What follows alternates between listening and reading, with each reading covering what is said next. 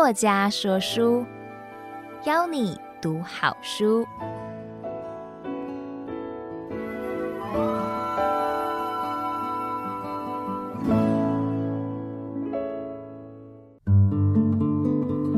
你好，欢迎收听由爱播听书 FM 制作的书斋音频作家说书，我是奶妈高瑞希。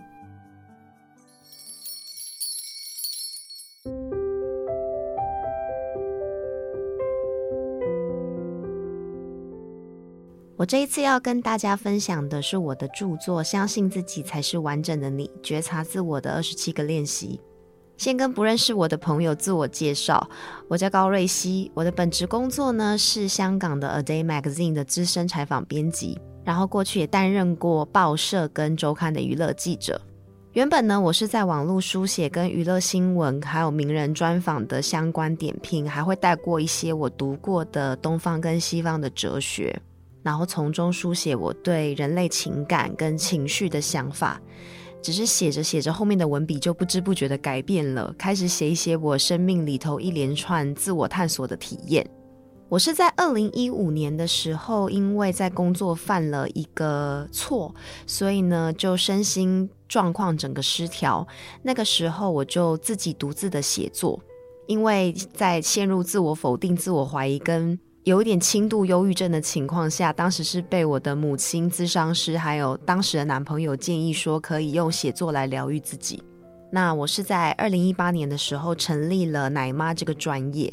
写着写着就从写作中感受到自己治愈自己的温暖跟快乐，然后也在不知不觉累积了一些读者，然后最后呢，有了这本书的出现。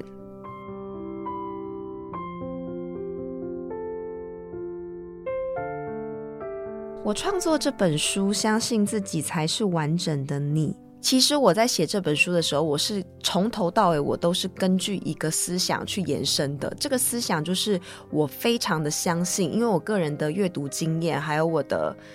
自己的探索过程，我非常相信每个人是有天命的。即便你是我书中有写到，就是即便你是父母非自愿生下你的，甚至你是。被强暴下来的小孩，你来到这个世界上，你就是有一个天命，你就是有一个你身上你自己都没有发现的天赋，等待你去探索。所以呢，这本书其实就是我想要通过我自己的自身经验，跟我阅读大量阅读的感受，因为在阅读各种神秘学、跟科学、跟历史的时候，还有当然还有文学的传记，你会真的发现。一个人在探索自己跟自己灵魂连结的，他真的有一个脉络可以寻。所以，我其实我就这本书里面，我是有搜集了各种具体的方法，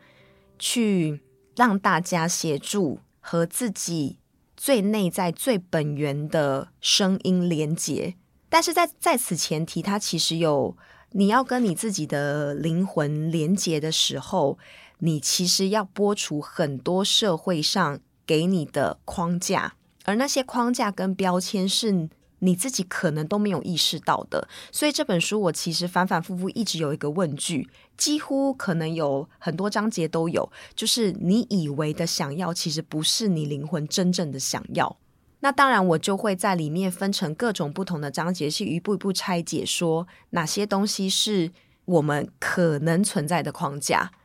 你可以选择去看见。因为其实剥离框架，然后活出真正的自我，他要很大的勇气。所以，其实今天假设你看了看见框架，选择待在里面，也不代表你是一个不勇敢的人。但是，起码看见框架跟看见标签之后，你可以做选择。因为现在很多人是不知道自己其实在框架里的。所以，其实这本书呢，我是。想要先用我自己的体会去算是引导，我不想要教大家些什么，因为我自己也在这个路上。但是它是一个引导，才会说这是练习觉察自我的练习。它会练习你去看见，看见之后，你再选择你要走怎样的道路。但你选择了看见这件事，本身就是一种勇气了。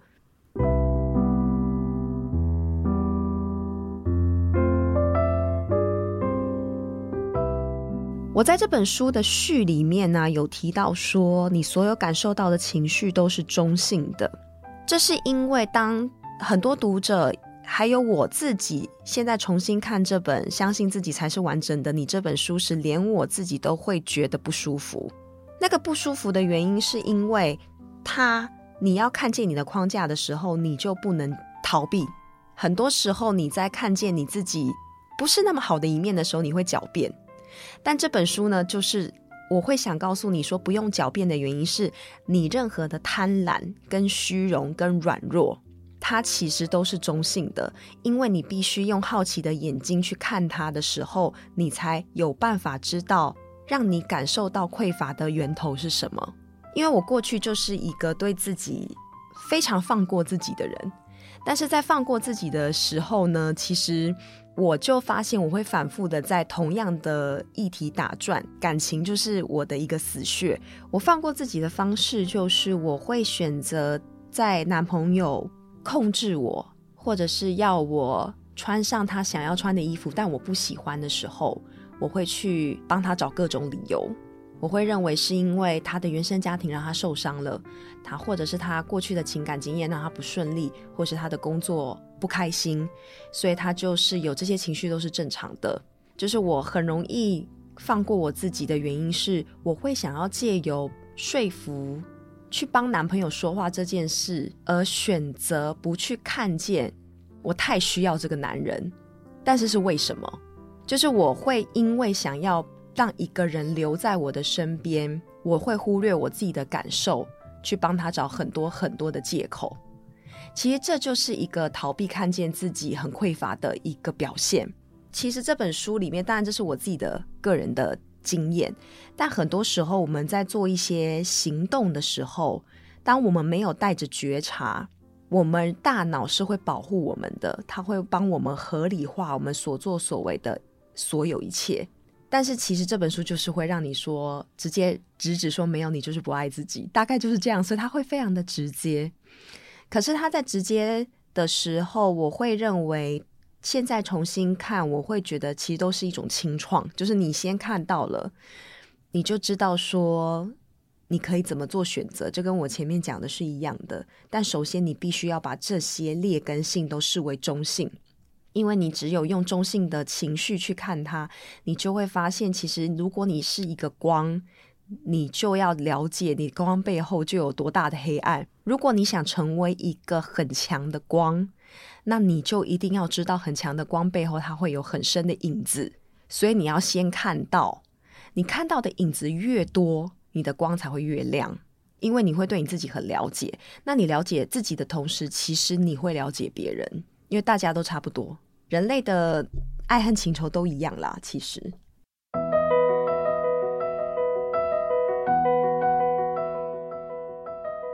相信自己才是完整的。你这一本书呢，有分成五个部分，有二十七个篇章。那五个部分呢，像是第一问题往往源于没自信这个章节，我主要就是针对人与人之间的关系，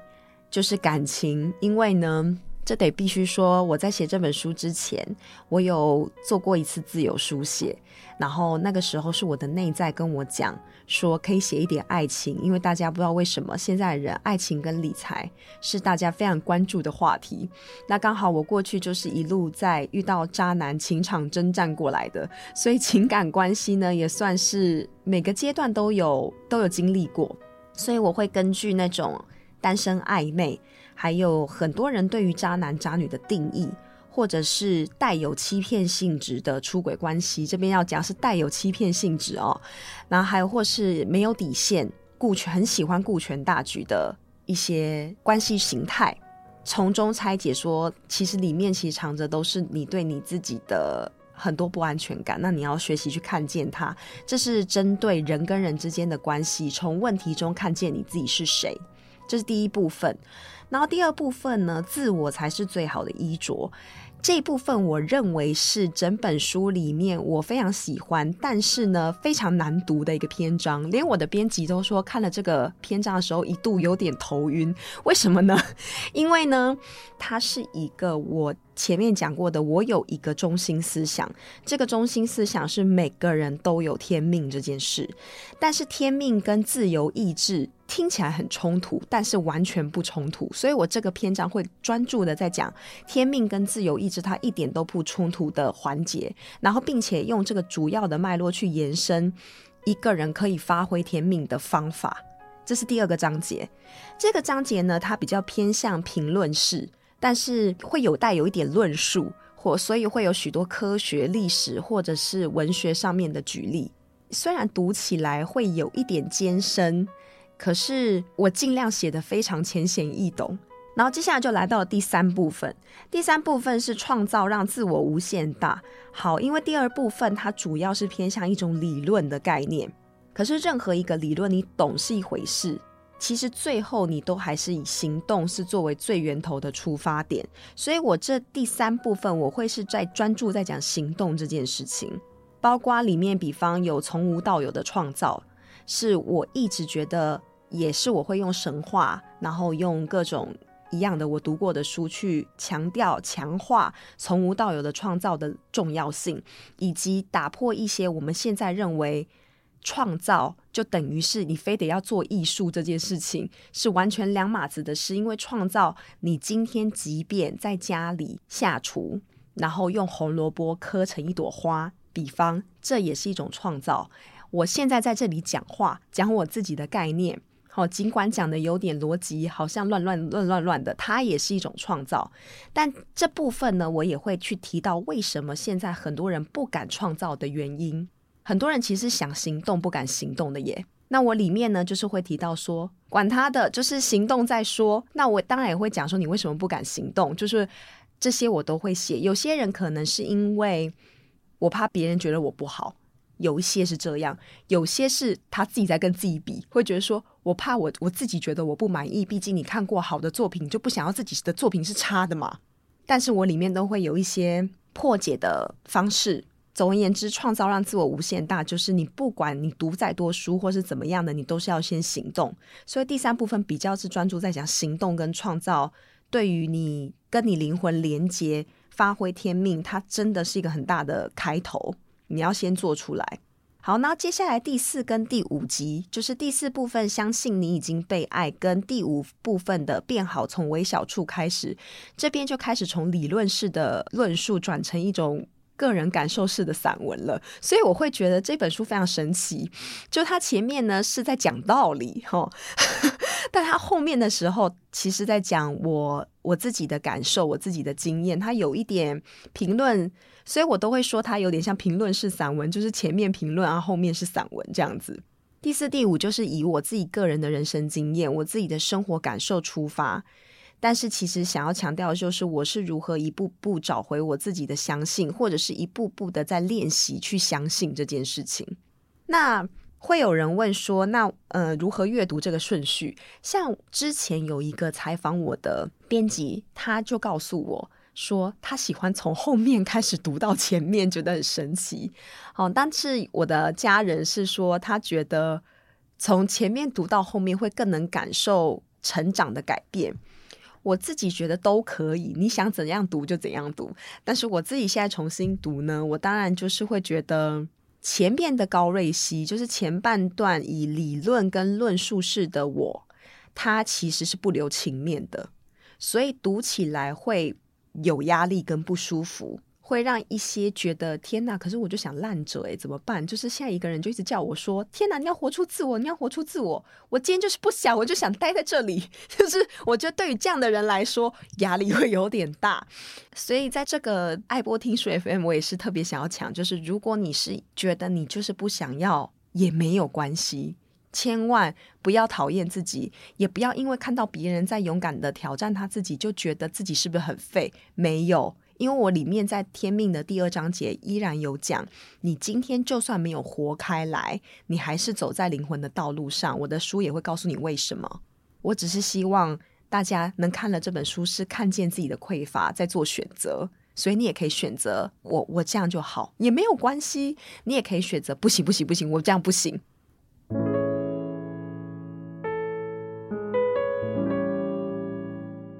好，接下来呢，我会精选几个我认为比较实用跟有趣的篇章来跟大家进行一个分享。首先呢，我还蛮喜欢我里面提到一个有趣的章节，就是说，如果要认识自己的话，你必须去模仿。这其实就跟我向来在专业讲的，就是说，你要活出自我，你要活出自我有冲突。但是我一样的，前面我讲所有事情都是中性的，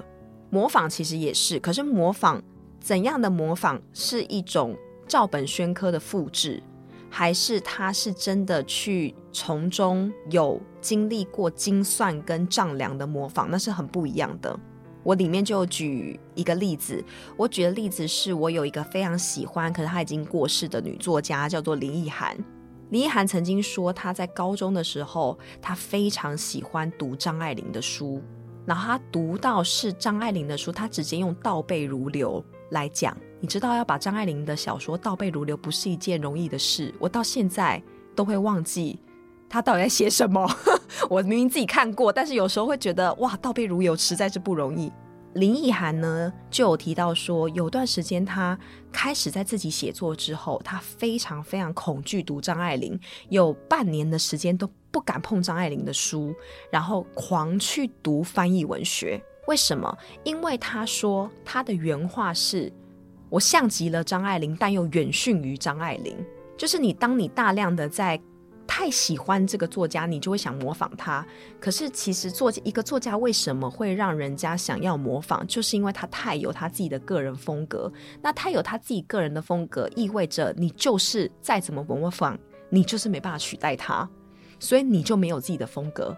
因此，林奕涵就是有半年的时间，先把张爱玲放在一边，然后去读费兹杰罗，去读托尔斯泰。他自己讲的书架上有各种国外翻译文学的书。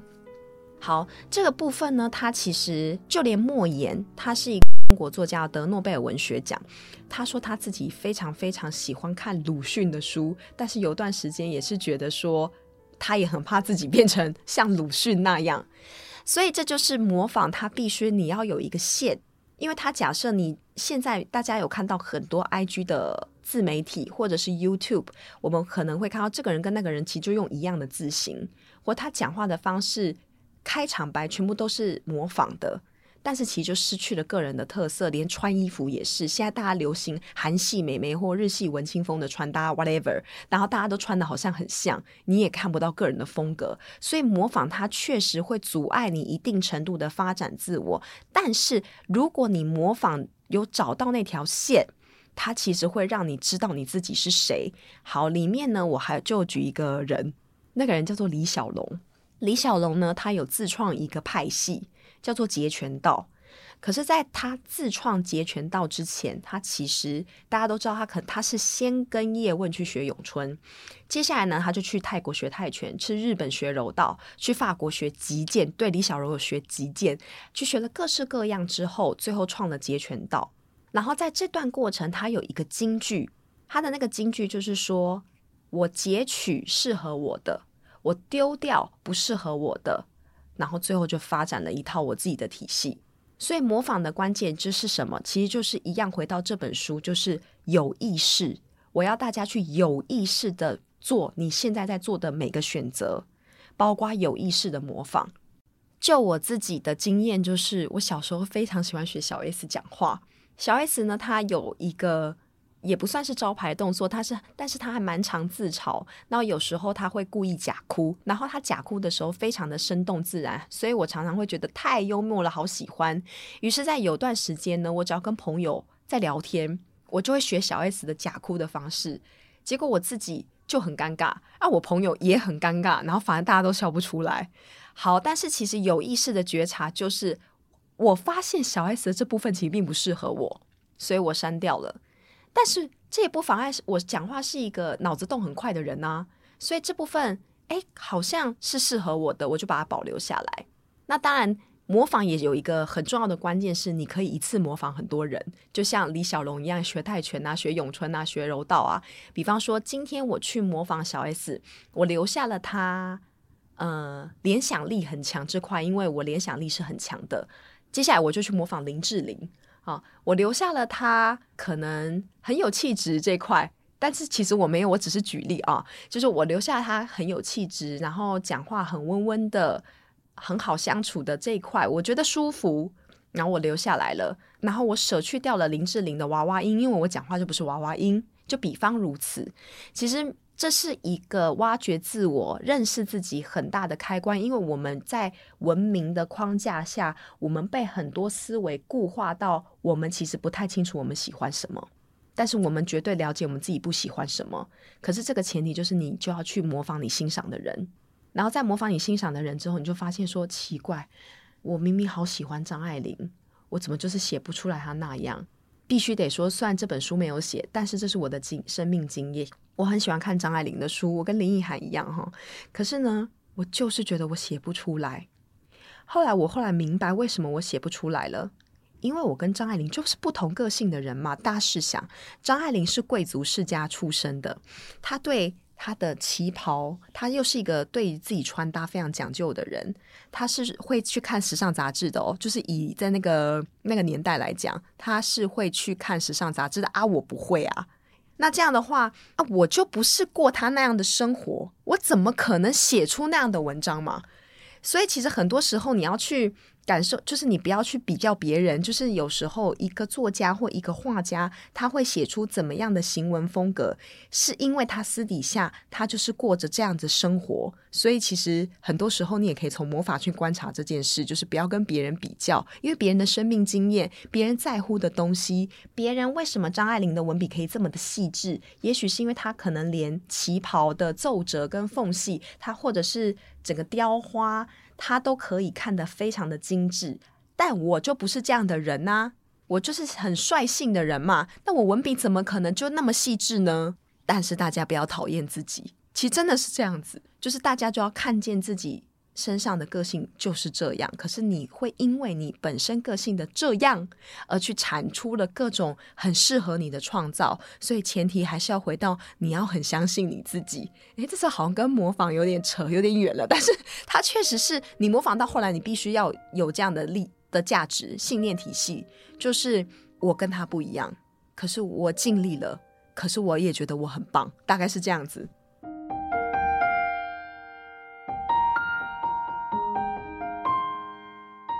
我还有里面还有一个篇章，我自己也蛮印象深刻的，就是关于你要相信你绝对配得上你想象的一切。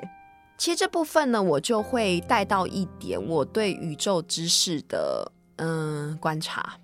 首先，当然就是我最常讲的相对论这件事情，就是你觉得世界上有多少人讨厌你跟不爱你，就会有多少人喜欢你跟欣赏你。可是如果你没有意识到这点的话，你是看不见的。我在这边举一个例子，就是一样用我自己自揭丑陋的事情，就是我非常想谈恋爱。我以前就是一个花痴，你知道吗？就是我一直都觉得我一定要有一个男人跟我在一起，不然的话，我整个人人人生就是不完整的。所以我满脑子就是都是想要去找所谓什么正缘呐、我算很多命都在算正缘，我没有一次是在乎我的事业发展的。然后结果 这样讲好像有点不上进，对，我就是真的，我也觉得自己是一个挺恋爱脑的人。然后，但是呢，你知道，有时候就是你没想通这件事的时候，老天爷就是不给你。今天也不讲老天爷了，是因为你太在乎这件事的时候，你在面对情感关系，你就会患得患失。然后你在患得患失跟不自在、不轻松的情况下，你会给别人造成压力，你懂吗？所以呢，我曾经呢就在交大演讲。做过一段脱口秀吗？我也不知道，就是一个自我描述、自我形容。就是我以前有一个超能力，我的超能力就是我可以把明明不是渣男的人养成一个渣男。我的超能力就是只要任何男人，无论正常不正常，跟我在一起，通通都变不正常。因为当一个女人她就是一个疯婆子的时候，她可以把所有人都变得很不正常，大家都想离开你。这是因为我很不爱我自己啦，然后大家那个现场同学哈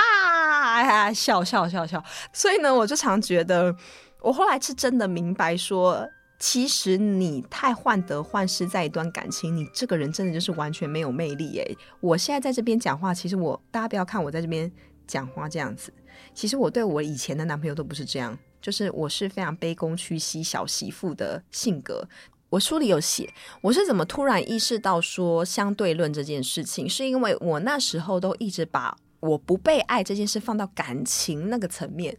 我一直都觉得在男人那边就是得不到我想要的人去爱我。好，但有一天我就记得我跟一个朋友聊天，然后那个朋友就是看到我，你知道我有时候那个时候啊。情绪很不稳定的时候，我常常讲话讲着讲着，就是又笑又哭，又笑又哭，又冷静，然后又笑又哭，这样人家会觉得天哪，这在干嘛？疯了吗？可是那个朋友也不是那个好几个，好几个朋友其实对我都会用一种他在观察你，他觉得你很好，他觉得你很好笑，可是他又觉得心疼你。可是他又理解你的那种感觉，在聆听我所有的喜怒哀乐。其实，在那个时候，我突然就意识到，其实我有很多爱，诶，就是我有非常非常多人爱我，可是我没有看见人。Why？因为我满脑子都在想说，Oh my God，我要有一个真命天子的男人不爱我什么的。我满脑子都在看一个点，我一直看着一个点不放。我国高中的时候也是一度被霸凌排挤长大，然后我那时候也一直都在想说，我班上的女生怎么都不喜欢我。但后来仔细想想，哎，别班的女生很喜欢我啊。所以你就是一直看不到别人，其实有人真的爱你。可是当你不爱你自己的时候，你真的只会看到人家不爱你，因为你就只会想要希望人不爱你的人喜欢你，可是你却没有看到原本其实已经有在支持你跟爱你的人，他们一直在那里等你。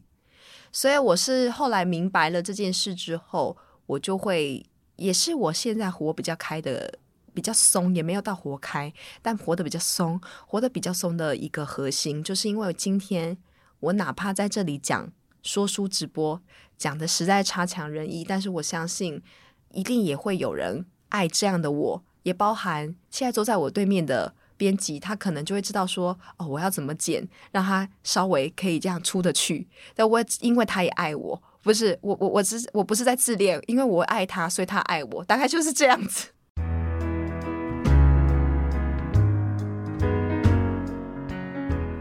其实我在这本书时，我就会非常想要让今天不管一个人认识我还是不认识我。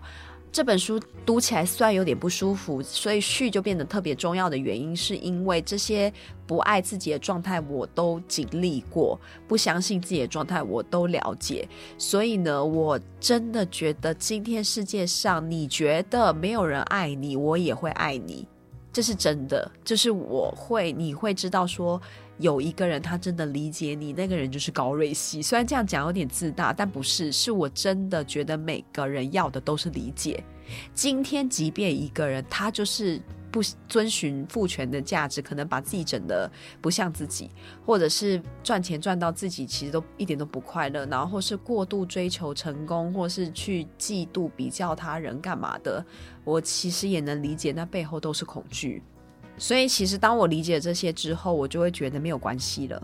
只是我还是在这本书里面有提到说，一如果你想活开灵魂的设定时，你会真的，当你一步一步的把框架脱下来的时候，你会很自在啦。你真的就会像我现在这样子疯了啦。总结来说呢，我觉得这本书它其实适合推荐给你对于你探索自己有兴趣的朋友们。但是其实呢，我觉得这本书其实适合每一个人，因为它还是可以帮助你，可以有适度的看见绑着你让你不开心的源头是什么，从中获得一种发现，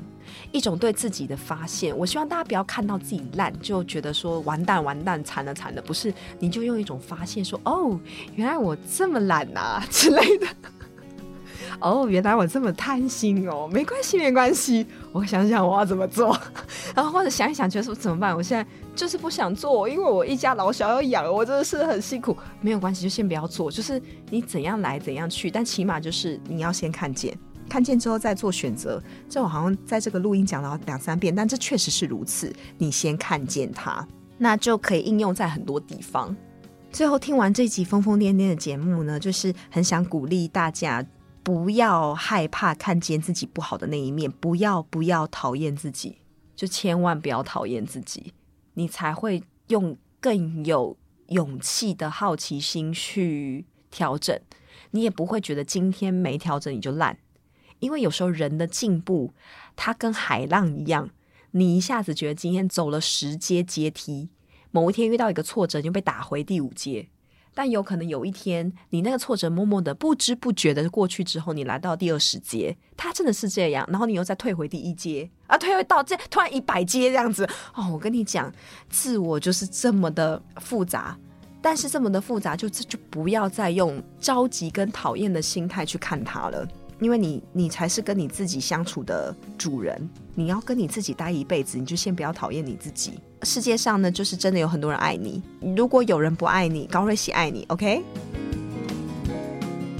我是奶妈高瑞希，我祝福你每一天都能够好好的爱你自己，然后不要讨厌你自己。希望下次还有机会呢，为你说书。作家说书，谢谢你的收听，我们下次见，拜拜。